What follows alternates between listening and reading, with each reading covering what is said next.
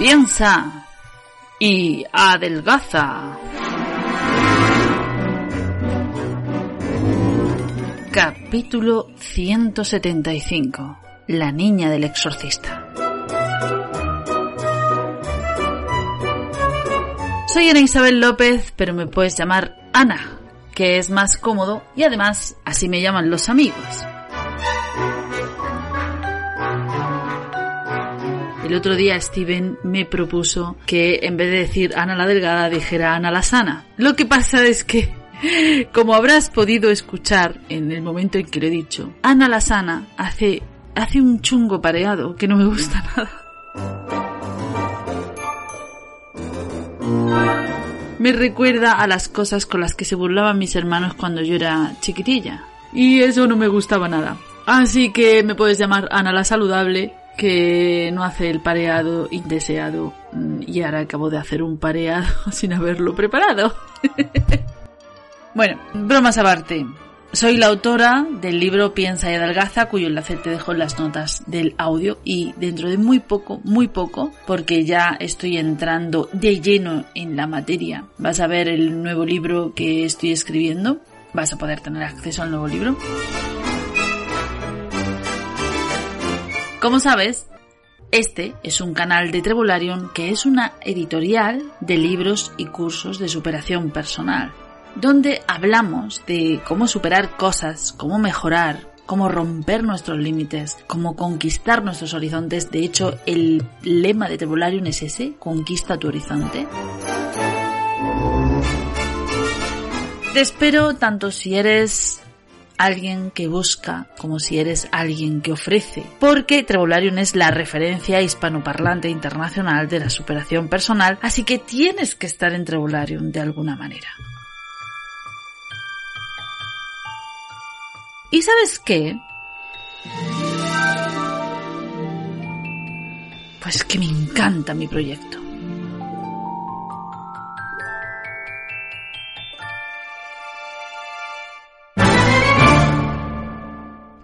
Posible? ¿Cómo es posible? ¿Cómo es posible que después de tantos podcasts no hayamos hablado de esta película, El Exorcista?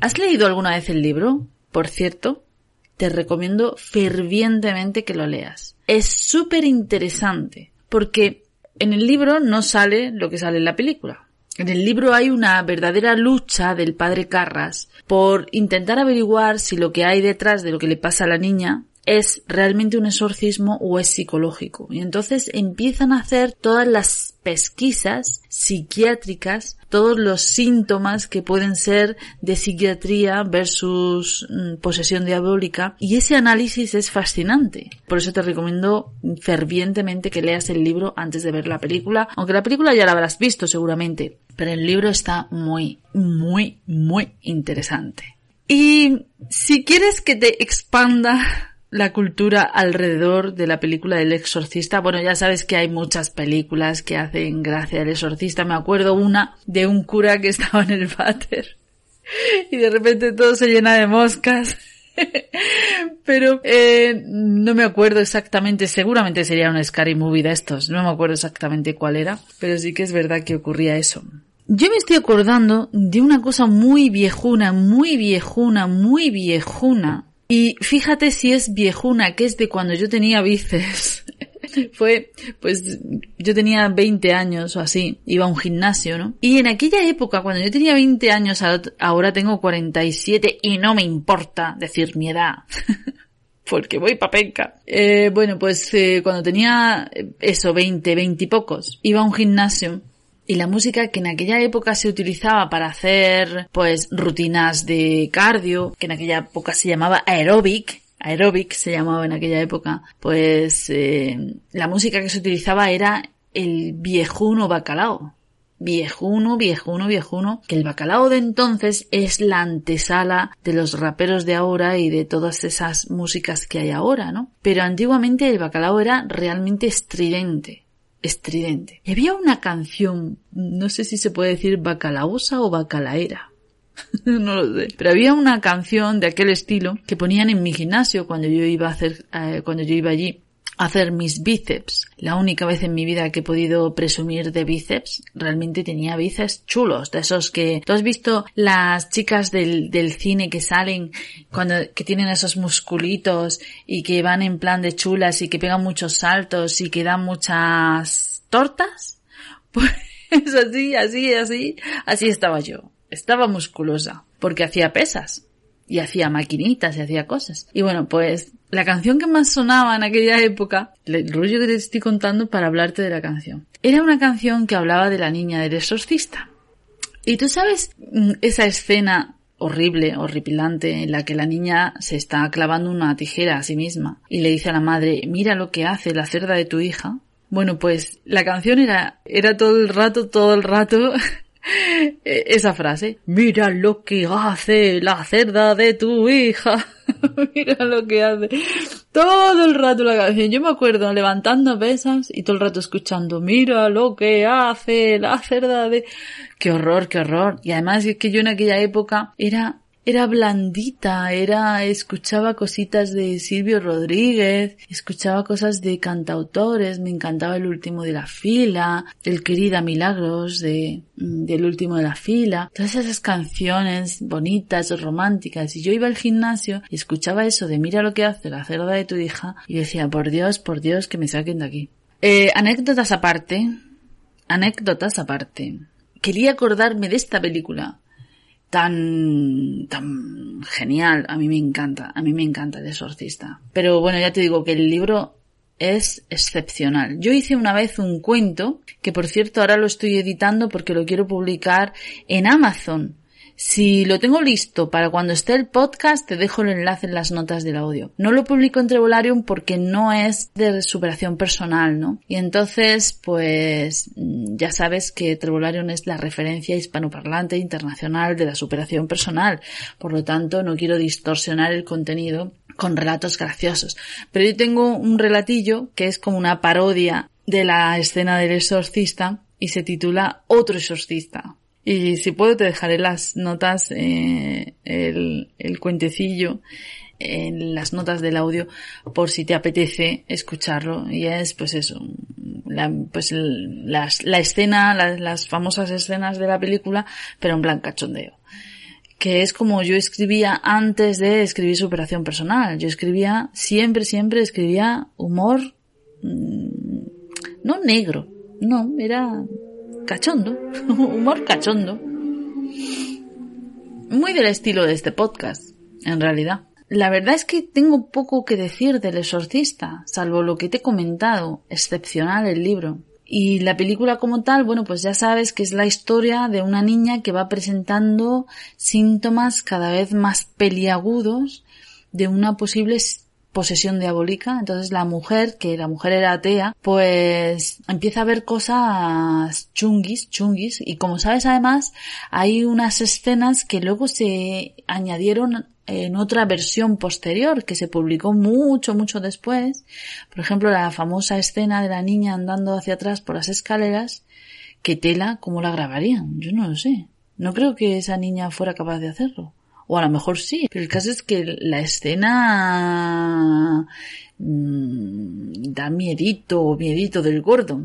Y bueno, pues la mujer en su, en su desesperación, viendo que los médicos no le daban una solución, decide apostar por la parte espiritual y entonces busca a un, a un sacerdote, pero un sacerdote que está empezando a tener una crisis de fe, ¿no? Que es lo típico de la, de los exorcismos, ¿no? La lucha entre el demonio y, el, y la verdadera fe, ¿no? Porque en el fondo es una cuestión de fe lo que está ahí. Por cierto, hablando de películas de exorcismo, ¿has visto el exorcismo de Emily Rose? Si no lo has visto, lo tienes que ver. Porque es... A ver, esta película El exorcista es súper interesante desde un punto de vista psiquiátrico. Queda mejor reflejada la historia desde el libro. Ya te... Creo que te lo, te lo ha dicho, te lo he dicho. Creo que no te lo he dicho en todo el podcast. Pero desde un punto de vista psiquiátrico y además visto con la mirada de, pues, de la época de la película, finales de los 70, creo recordar, y entonces, pues es una época donde había muchísima fe en la psiquiatría.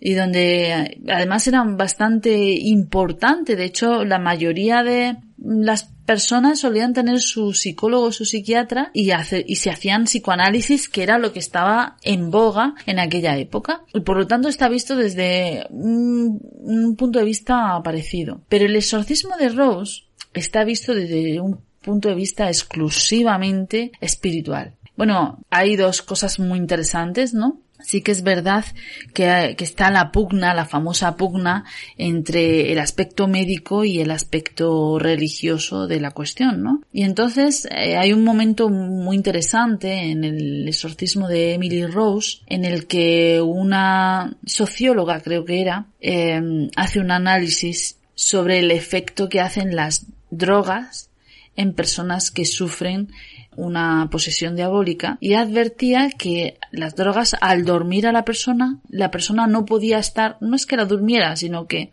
pues la, no sé, como que la sacaba de, de, de su estado de alerta. Entonces, como no la sacaba de su estado alerta, pues la persona no podía luchar contra el demonio que tenía dentro de sí. Entonces, pues visto desde ese punto de vista, pues es, es un problema, ¿no? ¿Por dónde te decantas?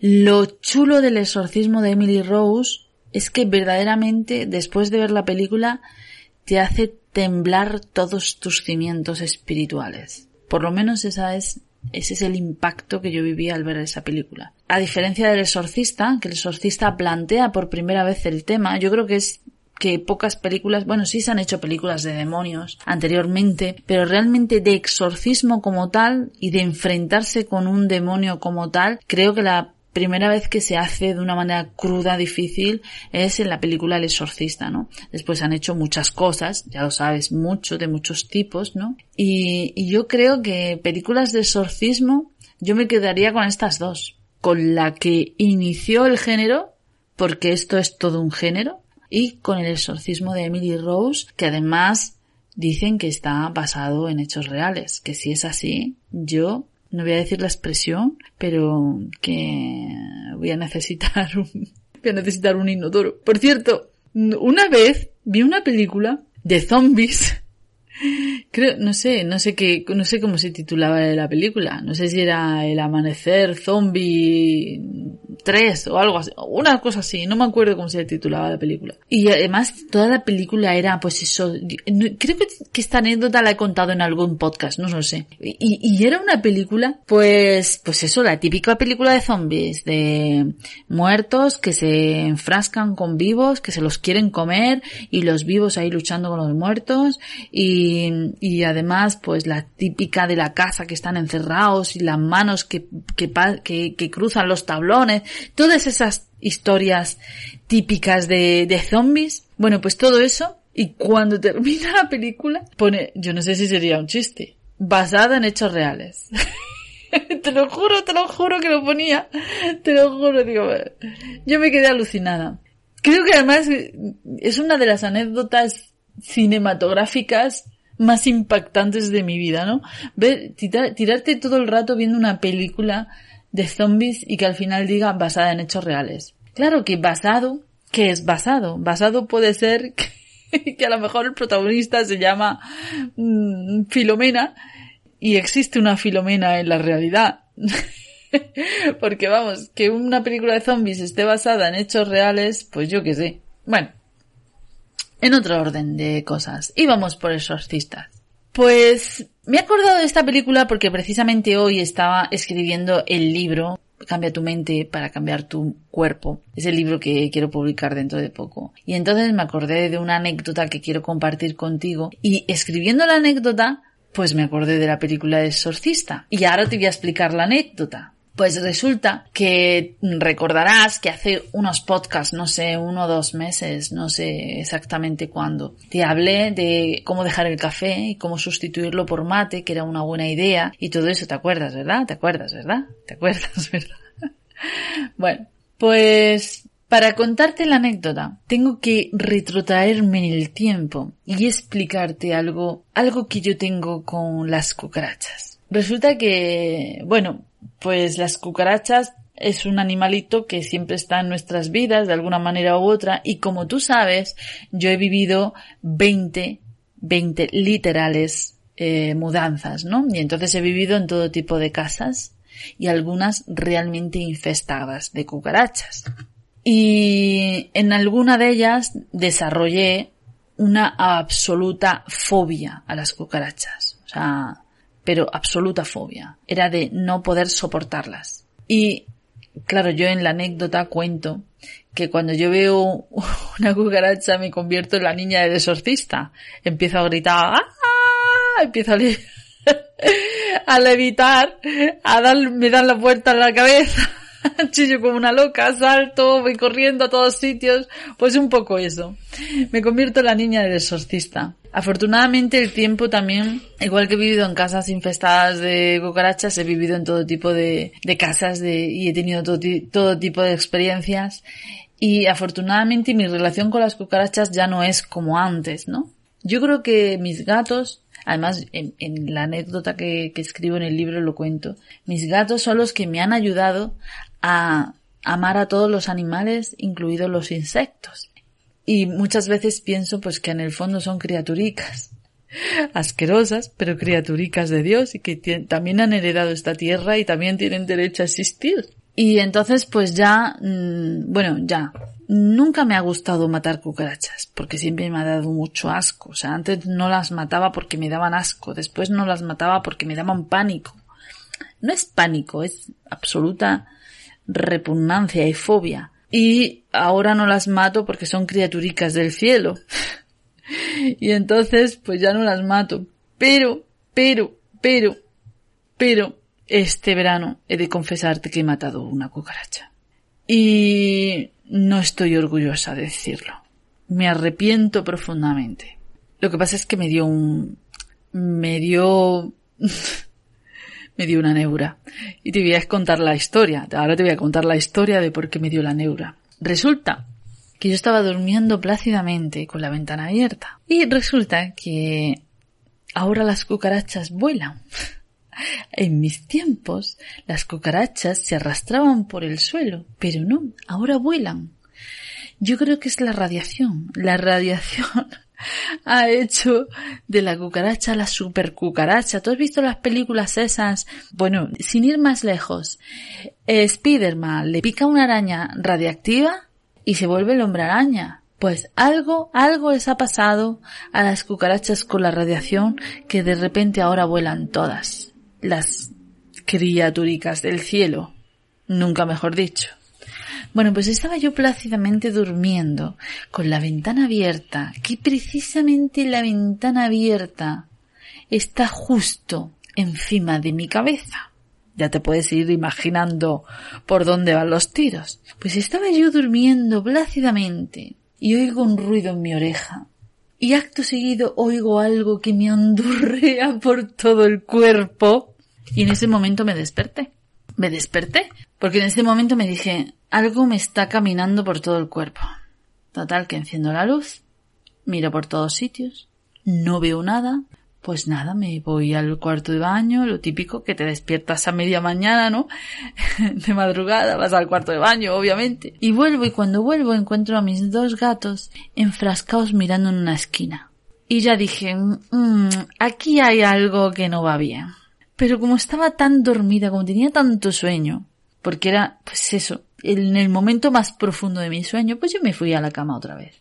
No hice caso, pensé, bueno, pues si está en esa esquina, como salga, mis gatos la van a pillar, así que no me voy a preocupar. Total que me fui a la cama. Y en esto que me despierta otra vez un andurreo por encima del cuerpo. Y ya me, levanté, encendí la luz y era una cucaracha, yo qué sé, del tamaño del ¿cómo te diría? ¿Con qué te lo comparo? Del tamaño de una lagartija, de una salamanquesa. Era enorme. Yo nunca había visto una cucaracha más grande en mi vida. Y bueno, la verdad es que tuve la fortuna de no gritar, porque si hubiese gritado hubiese despertado a mis padres y los hubiese asustado. Así que todo el trauma lo, lo viví en silencio. Y claro, en ese momento pensé, vamos a ver, si a mí me ha andurreado una cucaracha, me he ido a hacer pipí y luego he vuelto y me ha andurreado otra, a lo mejor es que hay dos. no una, sino dos. No se me ocurrió pensar que era una volando, y había volado otra vez y había caído encima mía otra vez. No, se me ocurrió que eran dos. Y entonces me dije, aquí lo que hay es un nido de cucarachas. es la neura de una persona que está medio dormida y que le ha pasado lo, el, lo peor que le puede pasar a alguien que tiene fobia. Que yo afortunadamente pues ya estaba viviendo mi fobia de otra manera, ¿no? Porque te lo juro que yo era la niña del exorcista cuando veía una cucaracha. En otros tiempos, si me hubiese ocurrido, yo creo que tengo que llevar a, a mis padres al hospital del susto que le llevo. Pero la verdad es que la neura la tenía. Y entonces en ese momento dije, no tengo más remedio que echar un spray. Porque si no echo el spray, aquí van a hacer un nido de cucarachas en la habitación, se va a montar un follón de cucarachas y va a ser la pesadilla de las pesadillas. Y voy a tener cucarachas andurreándome por el cuerpo toda la vida. De hecho, además, desde entonces, que ha pasado ya bastante tiempo, desde entonces, duermo con la ventana cerrada. Y, e incluso hasta me pillé la neura si salía del aire acondicionado, porque en mi habitación hay un aire acondicionado, gracias a Dios. Por eso puedo dormir con la habitación cerrada. Y pensé, lo mismo hay un aire acondicionado, lo mismo entran por el aire acondicionado. Luego, mm, al día siguiente ya mi padre me explicó que era imposible. Ya con el, ¿sabes? Con, con la mente ya relajada de, de, de, de estar un poco más despierta. Pero en ese momento, en ese momento no, yo no, no razonaba. Entonces cogí mis gatos, me los llevé a otro sitio y eché spray. Eché spray, lo siento. Busqué un spray que había en un armario y lo eché. Y te juro que me tiré una semana sintiéndome mal. Porque mm, ahora estoy muy sensible con los animales. Muy sensible. No he hecho nunca spray, ni hago nunca nada, ni mato una mosca, ni mato nada. Y te lo juro, me tiré una semana con cargo de conciencia. El pobre animalico, que venía volando, se coló por la ventana, se encontró con la muerte. Y con una, y con la niña del exorcista también se encontró. Bueno, pues, ¿por qué te cuento esta anécdota? Porque claro, yo a las cuatro de la mañana que entró la cucaracha, ya no pude dormir.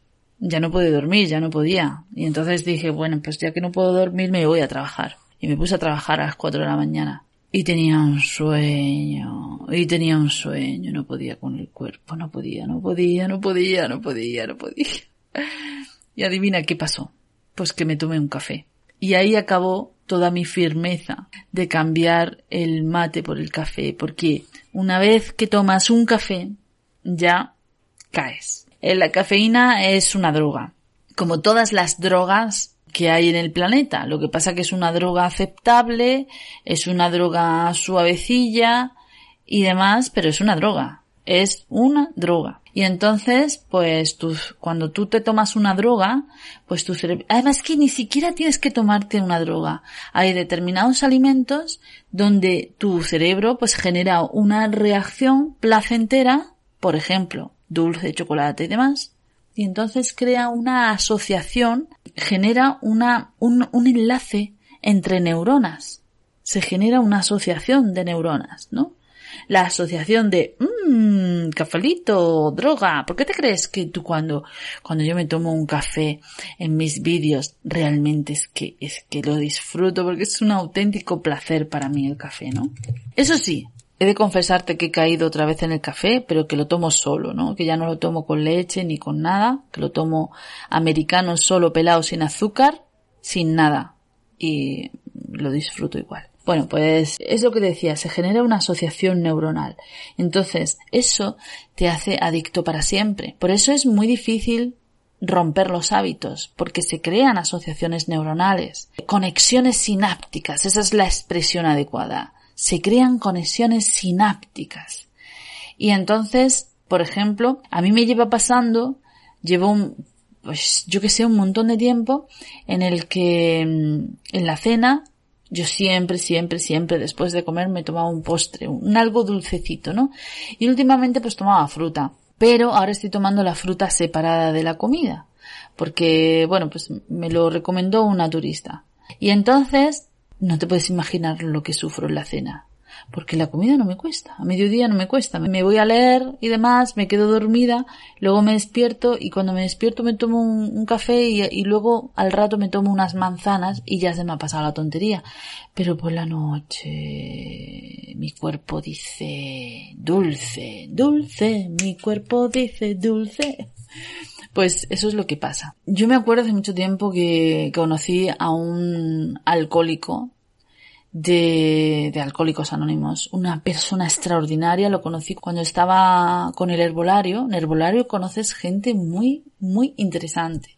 Y este era un hombre de mundo, era maravilloso escucharlo porque, pues eso, había tenido una vida tan dura que a la vez era un gran maestro, ¿no? Y, y daba unas grandes lecciones, a mí me encantaba escucharlo. Y él contaba que un compañero de la, de la organización, ¿no? De Alcohólicos Anónimos, cayó porque una vez comió un guiso que estaba cocinado con vino. Y ahí entró esa conexión sináptica indestructible que permanece por los siglos y siglos. Cuando eres adicto a algo, lo eres para siempre, para siempre. Y normalmente a qué solemos ser adictos los obesos? Pues aparte del café, que ya has visto que yo ya he caído, ya he caído. O sea, yo ya tomo café por culpa de una cucaracha a la que mm, me arrepiento enormemente de haber matado. Bueno, pues eh, no sé qué te estaba contando. Ah, sí. Mm, somos adictos al café, pero bueno, esa es la menor de las adicciones porque entre otras cosas, por ejemplo, Antonio Hernández, ya sabes que es uno de mis eh, gurúes de la nutrición preferidos, recomienda tomar un café antes de entrenar y después de entrenar, porque la cafeína hace una sinergia muy interesante con el deporte. Que esa ese vídeo donde explica eso fue la causa por la cual yo volví a caer de otro periodo de abstinencia. Había estado meses tomando café descafeinado y cuando dije eso vi el cielo abierto y dije, ah, pues me tomo mi café. y caí de nuevo. Y mm, bueno, es uno de los menos malos de los cafés. Yo dejé el café últimamente porque estaba enviciada a echarle algo al café. Pero al tomarlo, al, retomar el café, la verdad es que lo he hecho muy bien, porque me he vuelto a acostumbrar a mi café americano y ya no tengo problemas con el tema. Pero ¿a qué somos adictos? Mira, por ejemplo, los lácteos es tremendamente adictivo. El queso especialmente. Los dulces, bueno, los dulces es horrible lo adictos que somos y lo somos de por vida, de por vida, que no se te olvide. O sea, tú puedes estar llevando toda una vida de salud muy buena y que haya algún detonante en tu vida que te haga comer un dulce y caer otra vez, otra vez en las viejas costumbres. Así que hay que estar alerta siempre, siempre hay que estar alerta. Por eso creo que es tremendamente cruel y una falta de respeto horrible esas personas que dicen tómate uno, que por uno no pasa nada. Por ejemplo, la gente que está dejando el alcohol y viene otro y le dice, tómate una copilla. O la gente que está dejando el tabaco y viene no sé quién y dice, fúmate uno. Esa gente debería ir a la cárcel. Bueno, yo no sé si sería capaz de hacer una ley que hiciera eso, pero es que, es que son unos indecentes por provocar a la gente para que caiga en cosas de las que está intentando salir. Así que no lo olvides. Somos adictos de por vida. Y todos tenemos adicciones. Y algunas son emocionales, no necesariamente son físicas. Y todos tenemos debilidades. Todos, todos, todos, todos. El más fuerte que tú veas los tiene. La diferencia que hay entre una persona que lucha contra su adicción y que lo consigue a una persona que nunca lo consigue es porque decide decide enfrentarse con su conexión sináptica, decide mirar de frente a su fantasma más cruel. Y todo lo que hagamos alternativo es en realidad autoengañarse. Es en realidad autoengañarse. Así que lo somos. En el libro Piensa y adelgaza yo me acuerdo que hablaba de esto. Y además eran las primeras páginas porque siempre que intentaba corregir el libro me quedaba atascada en las primeras páginas. Había un momento en que me paraba. No sé por qué. He podido corregir todos mis libros, pero con este no he podido. El caso es que eh, yo me acuerdo que decía que la diferencia que hay entre la adicción a la comida a cualquier otra adicción es que en la comida tú no puedes quitarte de golpe. O sea, porque si no te mueres, te mueres de inanición. Entonces tienes que reducir la dosis. Y eso es mucho más duro que quitártelo de golpe. Porque quitártelo de golpe al final eh, generas nuevas conexiones sinápticas a alternativas interesantes. Por ejemplo, por ponerte un ejemplo, ¿no? Eres adicto a la heroína y entonces normalmente los médicos te hacen un tratamiento de metadona creo que es metadona, ¿no? De metadona para quitarte la heroína. Y después la metadona, como no es tan adictiva, te la van reduciendo poco a poco y vas adaptándote, ¿no?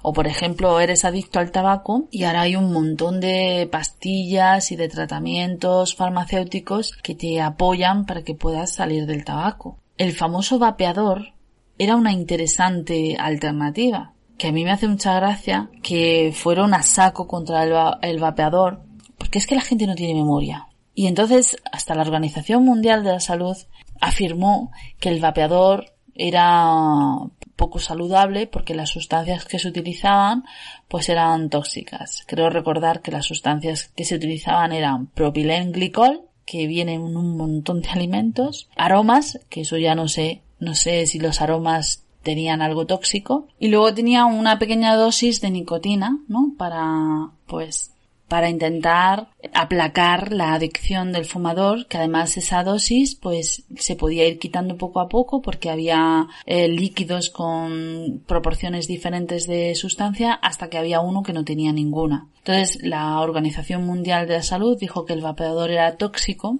pero a mí es que me hace mucha gracia. El vapeador es tóxico y el tabaco que tiene unas 4.000 sustancias, entre ellas amoníaco, dióxido de carbono, monóxido de carbono, propano, metano, acetona, cianuro de hidrógeno. Tiene hasta 4.000 sustancias, entre las que el 80% están enfocadas a generar adicción. Y eso, eso no es tóxico. Es que tiene narices. O sea, es mejor que el, el fumador se mantenga en su tabaquito en vez de vapear. Esa incongruencia tan absurda, pues a mí me dejó entrever que ahí había mano de las tabacaleras, pero porque realmente seguramente estaban haciendo mella. Yo conozco muchos, muchos casos de gente que empezó con el vapeador y que ya no fuman nada, ni siquiera con el vapeador. O sea que, que es peor y que es mejor, que me lo cuenten, ¿no?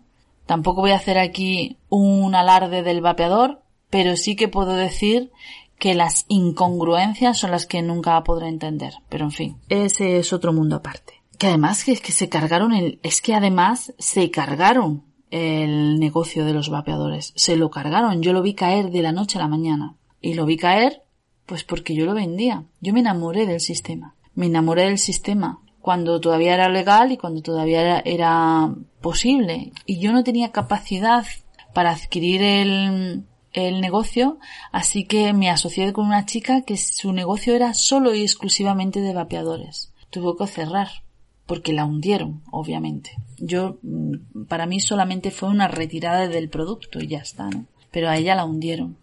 En fin, este es otro, otro cantar. Lo que sí te puedo decir es que todos somos adictos, todos tenemos adicciones. A veces tenemos adicciones a personas, a emociones, a formas de ver la vida. Adicciones, en el fondo las adicciones son hábitos en el fondo, ¿no? Lo que pasa que algunas adicciones son más marcadas porque están asociadas a una sustancia química que es la que nos tiene atados, ¿no? Pero mm, hay gente que es adicta a eh, deportes de riesgo porque es adicta a la adrenalina, que es una sustancia natural. Y conozco casos de gente que ha muerto precisamente por eso. O sea que Hemos de reconocer que cada uno tenemos nuestras adicciones y yo, Ana Isabel López, soy cafeinómana y llevo unas horas sin tomar café. He de reconocer que he tenido una recaída. Pero no creo ya que lo vuelva a dejar.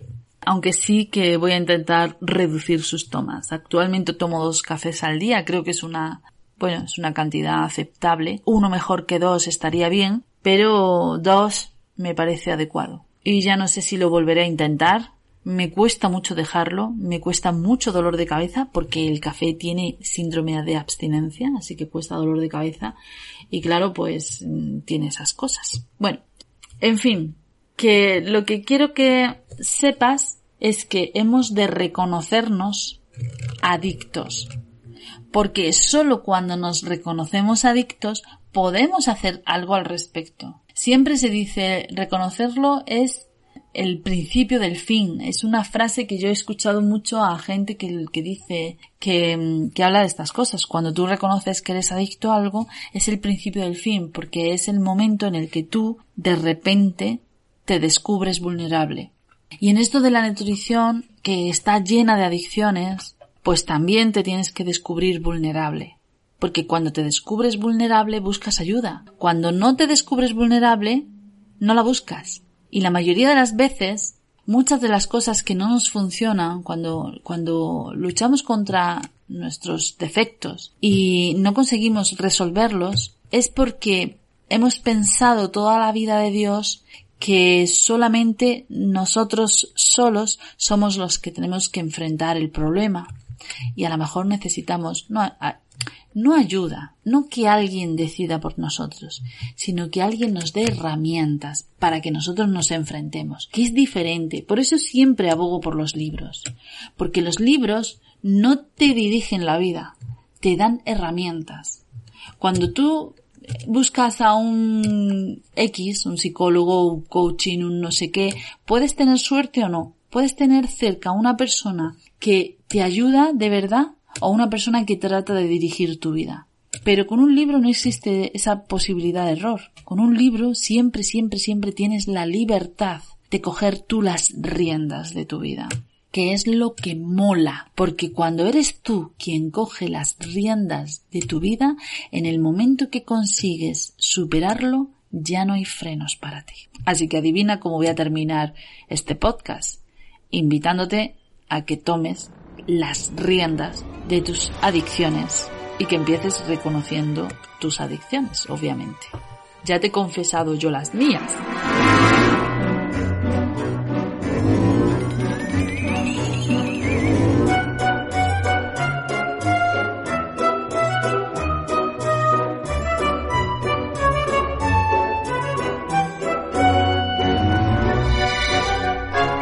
Trevolarium arroba trevolarium.com y los comentarios del audio en iVoox. Ahí me puedes encontrar, como en todas las redes sociales que siempre te menciono, con más o menos cachondeo.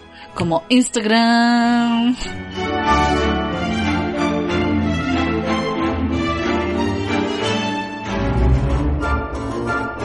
Y YouTube y Facebook y todas esas, esas cositas en las que me puedes encontrar.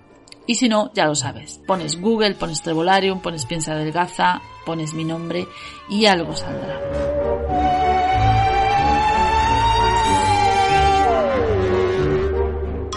Ah, y no te olvides del icono de WhatsApp de Trevolarium de la página web, por cierto. Que ahí pinchas, escribes y hablas directamente conmigo. Por lo menos todavía.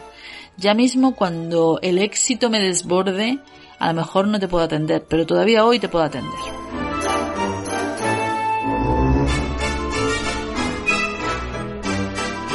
Y por cierto, en las notas de este audio te dejo una cosita muy interesante, así que tienes que entrar y tienes que pinchar.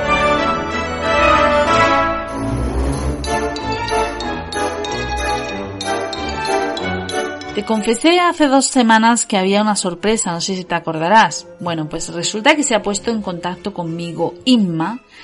Inma es una preciosa, pero preciosa, no te puedes imaginar, guapísima profesora de yoga que hace cosas chulísimas y entre ellas ahora tiene un reto de hipopresivos. Súper interesante. Eso sí, tienes que tener cierta base de haber hecho hipopresivos. Yo una vez hice, hice hipopresivos con mi profesora. ¿Tú te acuerdas cuando yo hacía pilates? Pues mi profesora me dio una vez una clase de hipopresivos. Me encantó, pero eso sí, me asfixiaba un montón seguramente porque me faltaba práctica, obviamente. Pero si hubiese tenido dinero, te aseguro que yo hubiese hecho clases de hipopresivos los días que no había pilates. Te lo aseguro.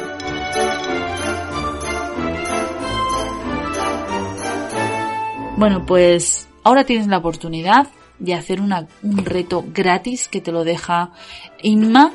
Así que vete a las notas de este audio, pincha el enlace y disfruta, tú que puedes.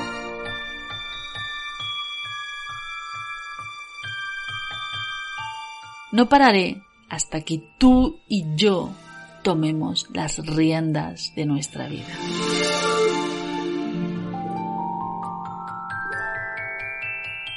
Nos pertenece.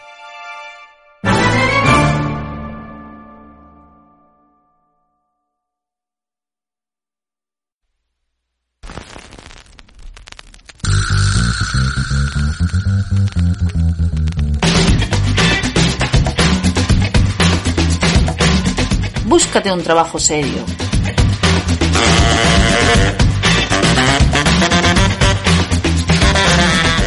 ¿También te lo dijeron a ti?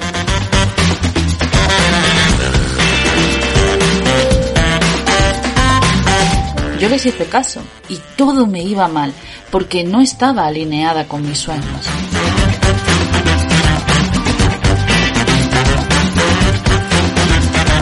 Decidí desobedecer empecé a creer en mi sueño y se me ha abierto todo un horizonte de oportunidades.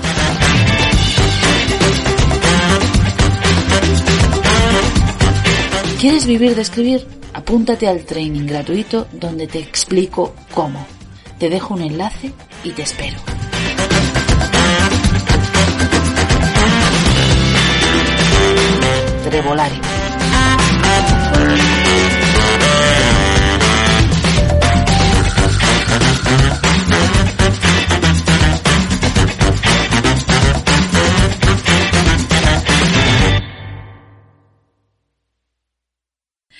Eh, Spiderman le pica una araña, le pica una araña, ¿cómo se llama esto?